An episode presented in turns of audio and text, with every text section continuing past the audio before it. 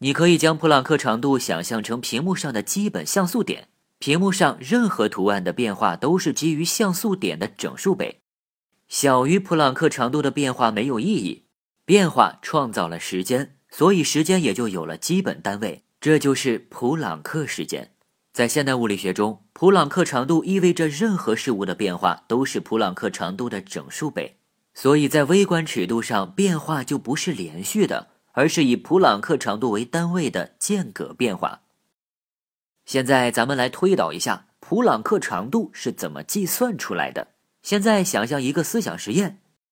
这是一个粒子，这个粒子有两个很重要的信息，一个是位置信息，另一个是动量信息。由于不确定性原理，我们现在要测量这个粒子的位置信息，就得用个光子打到这个粒子上。然后通过光子反射回来的信息，就可以确定这个粒子的位置。可问题在于，如果要把这个粒子的位置测得越精确，就需要波长更短的光子。波长越短，光子携带的能量越大。如果非要测量这个粒子十分精确的位置，那么就得不断提高光子的能量。假设被测量的粒子质量为 m，它的能量就是 m c 方。如果光子的能量刚好超过 m c 方。那么光子打到这个粒子上，就可能产生同类粒子。这样一来，粒子原来的位置就没有意义了。所以，当光子的能量刚好等于该粒子能量 m c 方的时候，也就是粒子位置测量最精确的时候，这时候粒子的位置信息就是该粒子的康普顿波长。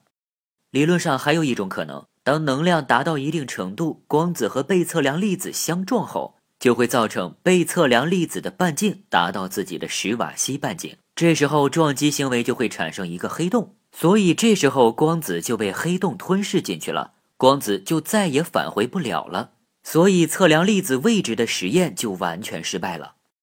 总结一下，测量一个粒子的信息有两个限制，一个是康普顿波长，另一个是史瓦西半径，这两个数值都被粒子的质量决定。康普顿波长为 m c 分之二 h bar，史瓦西半径为 c 方分之二 g m。这里强调一下，康普顿波长中的 h bar 为约化普朗克常数，它和普朗克常数 h 的关系是 h 等于二派 h bar。后面发现普朗克常数经常要和角度量一起计算，要经常抵消二派，所以为了简洁也不浪费笔墨，就在 h 上加了一条横杠，读作 h bar。所以 h bar 等于二派分之 h。你现在看看粒子的康普顿波长和史瓦西半径关系式，除了该粒子质量 m 外，其他都是常数。一般情况下，用光子测量一个粒子的位置，当测量位置的精确度达到该粒子的康普顿波长时，那么测量行为就没有意义了。但是还不至于让被测量粒子变成黑洞，因为这时候该粒子的康普顿波长大于该粒子的史瓦西半径，